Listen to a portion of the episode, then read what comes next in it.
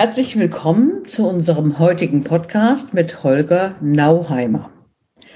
Holger Nauheimer ist äh, Trainer, Coach, Berater und auch Prozessbegleiter und Facilitator. Und ich kenne ihn über als Initiator äh, für die Berlin Change Days. Und das hast du, lieber Holger, vor ein paar Jahren angefangen und es hat immer größere Kreise gezogen, ist mittlerweile international. Und das hat mich dazu bewogen, ähm, zu sagen, hey, du gehörst auf jeden Fall in unseren Podcast, weil dir macht es Spaß, Menschen zu vernetzen und ja, Kreise zu ziehen, nenne ich das mal. Äh, danke für die Einladung, Barbara. Und äh, freue mich, bei euch zu sein. Ja, super. Wir möchten von dir wissen, du hast im Vorgespräch hast du erzählt, du hast schon eine zehnjährige Vorgeschichte zu dem Thema, warum Netzwerken für dich irgendwie eine spannende und tolle Angelegenheit ist. Vielleicht erzählst du uns ein bisschen davon? Ja, gerne. Ich glaube, dazu muss ich ein bisschen ausholen. Wenn es zu lang wird, bitte unterbrich mich.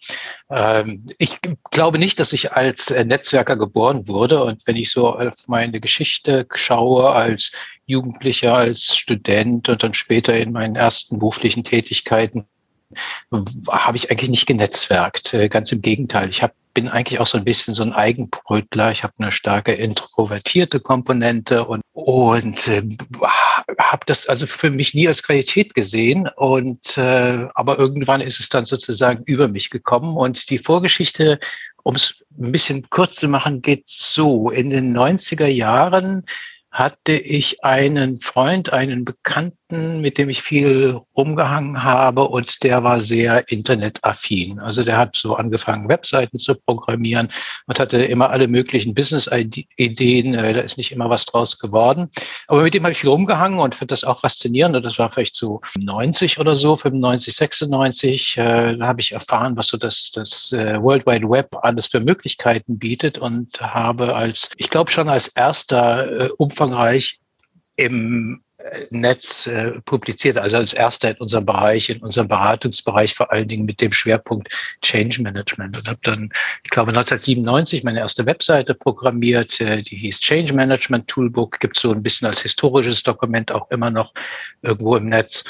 Und äh, das gab es halt zu der Zeit nicht. Es gab immer nur so einzelne Webseiten zu dem Thema, aber nicht etwas, wo ganz viele umfangreiche äh, Dinge und Tools und so weiter drauf standen. Das hat damals auch viel Kritik hervorgerufen, weil andere Beraterinnen gesagt haben, wie kannst du dein Wissen teilen und so. Und äh, das hat, haben viele nicht verstanden. Ich habe aber damals äh, auch ein Buch gelesen von dem Kevin Kelly. Das ist so einer der Evangelisten, einer der frühen Evangelisten des Internets. Und das Buch ist heute immer noch lesenswert. Das heißt Ten Rules for a New Economy. Unheimlich spannend.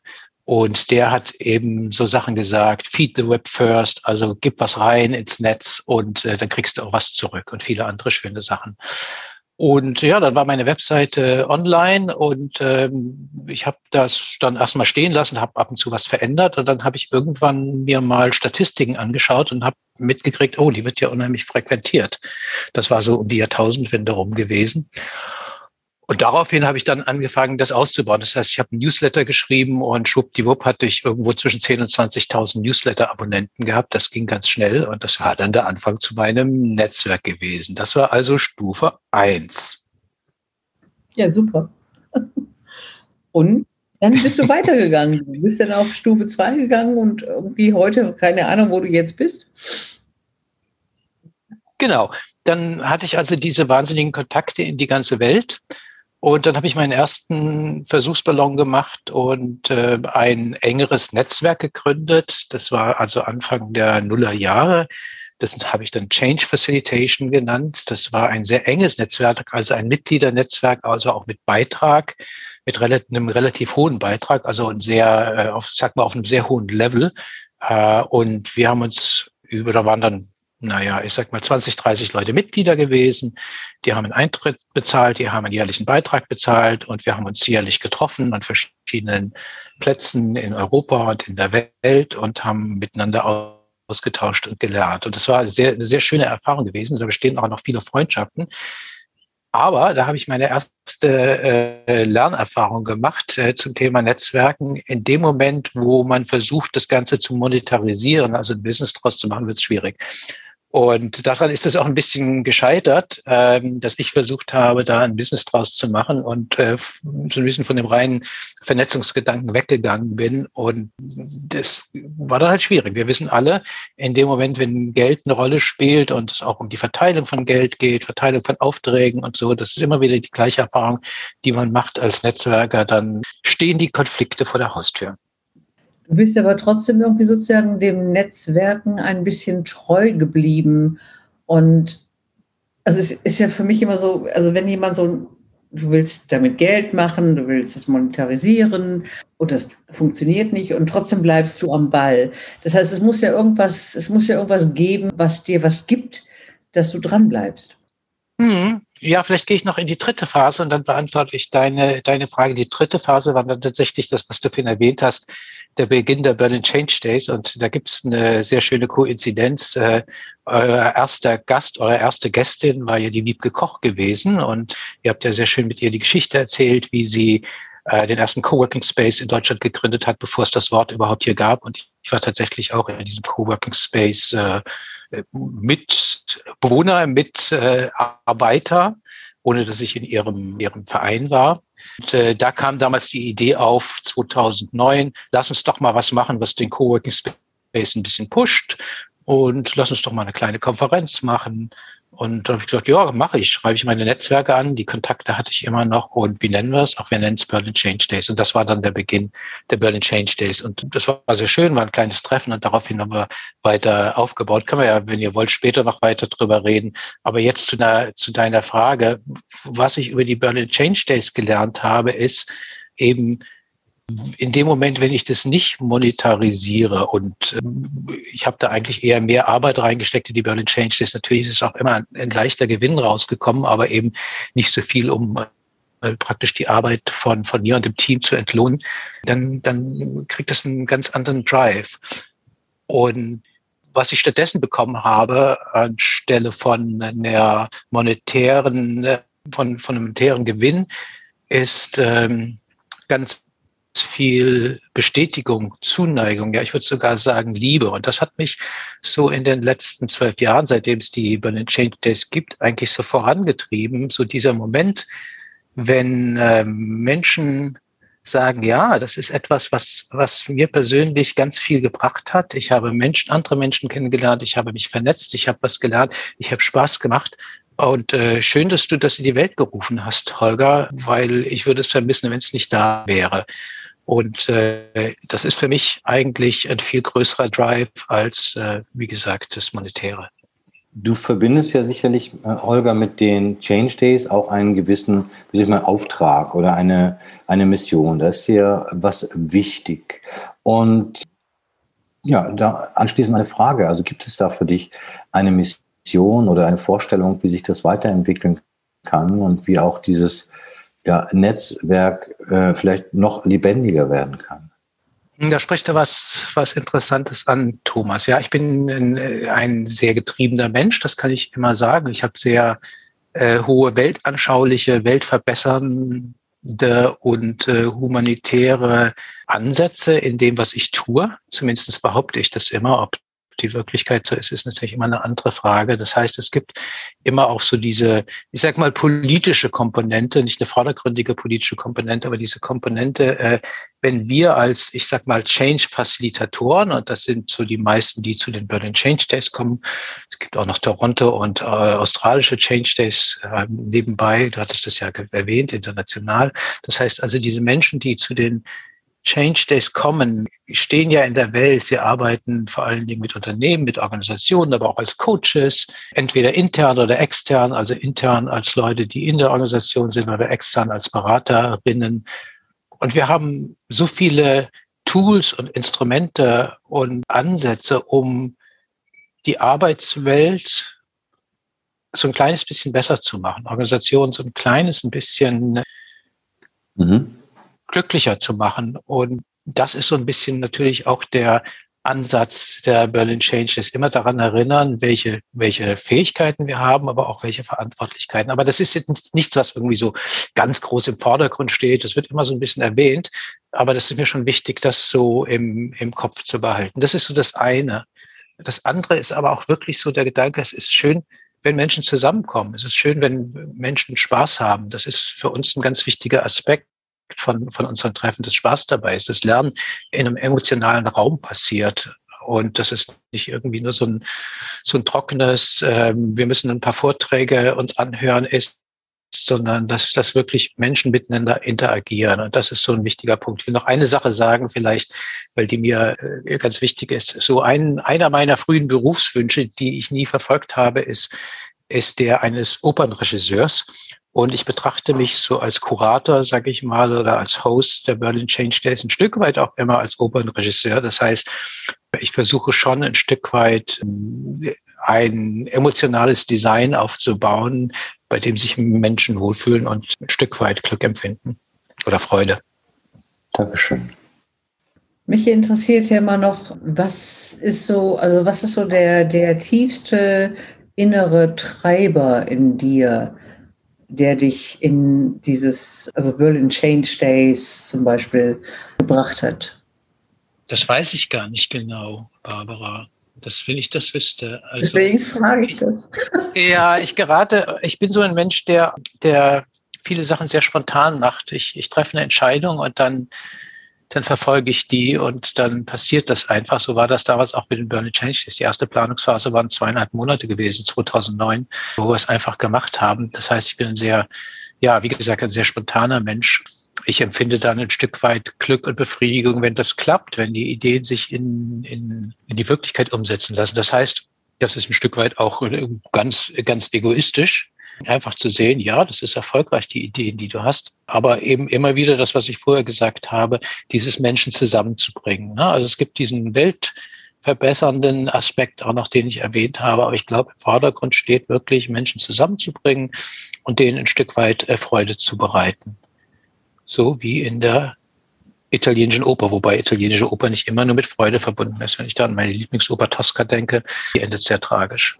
Das haben wir zum Glück nicht bei den Berlin Change Days. Wobei, was mir auch gefällt, wir haben durchaus Momente von, von Konflikten. Ich erinnere mich, wir hatten eine ein Berlin Change Days Event vor vier, fünf Jahren gewesen. Vielleicht warst du auch da, Barbara, wo das Thema Gender-Repräsentation äh, ganz hochgekommen ist. Es war interessant, weil das ganze, das ganze Thema dieser Berlin Change Days war, war Macht gewesen, Macht und Vertrauen. Und dann haben wir plötzlich festgestellt, so wie wir das äh, wie wir das inszeniert haben, war das sehr äh, unbalanciert gewesen. Es waren halt drei Männer, die das Ganze facilitiert haben, ich eingeschlossen.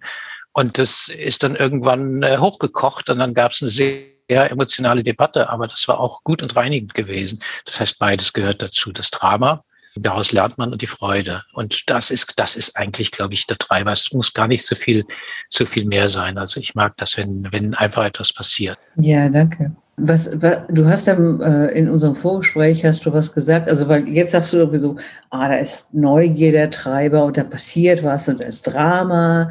Und in dem Vorgespräch hast du gesagt, naja, eigentlich, wenn ich mal genau hingucke, was ich zurückbekomme in dem Tun, was ich tue, ist vor allen Dingen ganz viel Liebe. Genau. Ist das ein, also war das ein äh, Treiber oder ist es einfach ein Effekt? Das war natürlich nicht ursprünglich ein Treiber gewesen. Das konnte ich, konnte ich ja so nicht erahnen oder das ist äh, nicht selten ein Treiber, aber ich merke immer wieder mit manchen Dingen, die ich tue, äh, dass das dann ein Effekt ist. Es gibt aber auch genau den gegenteiligen Effekt. Also mit manchen Dingen, die ich tue, das hat dann mit, mit Führung, mit guter oder schlechter Führung zu tun, äh, gibt es dann auch, ich will nicht sagen, äh, vielleicht nicht Hass Hass, Hass hat es auch schon gegeben, aber, äh, aber mehr Wut eigentlich. Nein, also ich, äh, ich äh, ziehe durchaus unterschiedliche Emotionen auf meine Person an.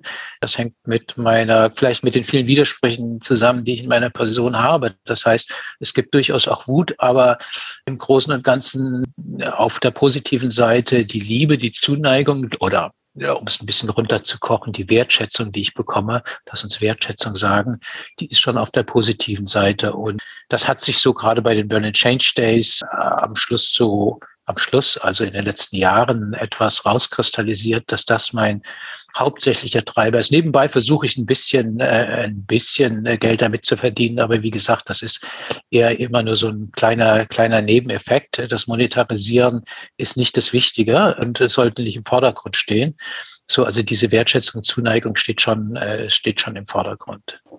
Vielleicht noch eine persönliche Frage. Du sagtest eingangs, eigentlich bin ich ein introvertierter Mensch oder habe eine starke introvertierte Ausprägung.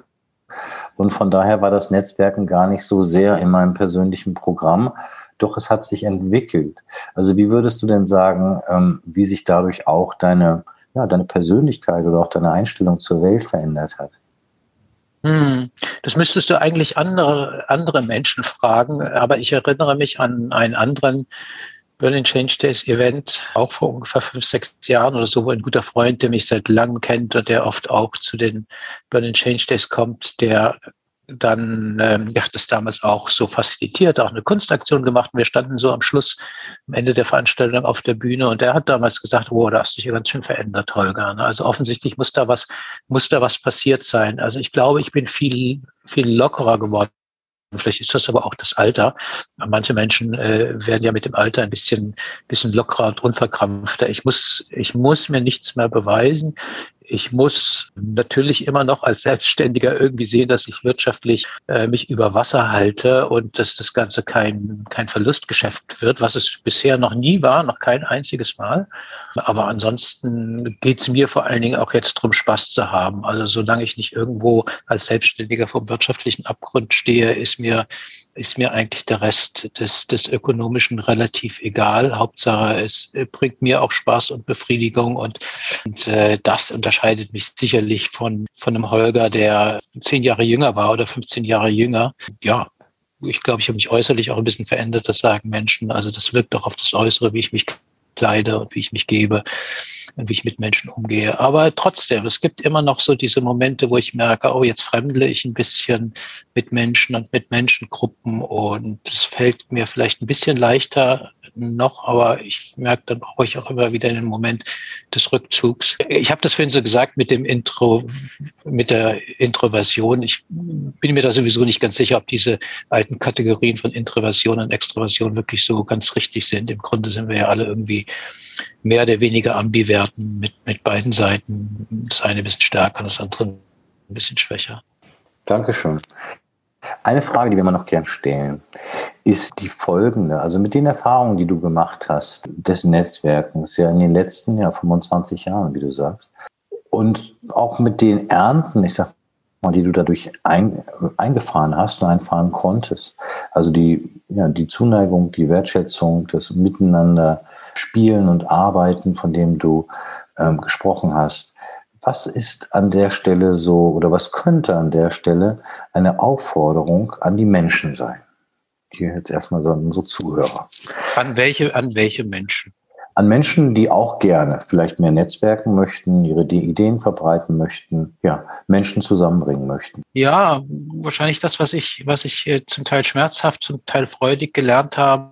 Seid wirklich da, um dem Netzwerk zu dienen Vergesst natürlich eure Interessen nicht, aber gebt in das Netzwerk rein. Also nochmal dieses Buch, was ich vorhin erwähnt habe von Kevin Kelly, das hat äh, mir wirklich die Augen geöffnet. Feed the Web First und gebt Dinge ins Netz rein und du bekommst Dinge zurück. Das ist, das weiß man eigentlich als Netzwerker, aber kann es nicht oft genug sagen, dass das unheimlich wichtig ist als, als Voraussetzung für ein gutes und erfolgreiches Netzwerk. Also wenn man von vornherein das mit einer, äh, mit einem festen Ziel vor Augen hat, ich will dies und jenes da rausbekommen, das kriegen die Leute mit und dann werden sie suspicious, verdächtig. Ne? Und dann verliert das ganz viel Vertrauen. Mhm, danke. Thomas, hast du noch eine Frage? Ich habe keine Frage mehr. Dankeschön, Holger. Sehr gerne. Danke für die schönen und äh, auch persönlichen Fragen. Hat Spaß gemacht. Und äh, ja, vielen Dank für die schöne Arbeit, die ihr macht. Es ist ein schönes Thema. Dankeschön. Danke dir, dass du dabei warst.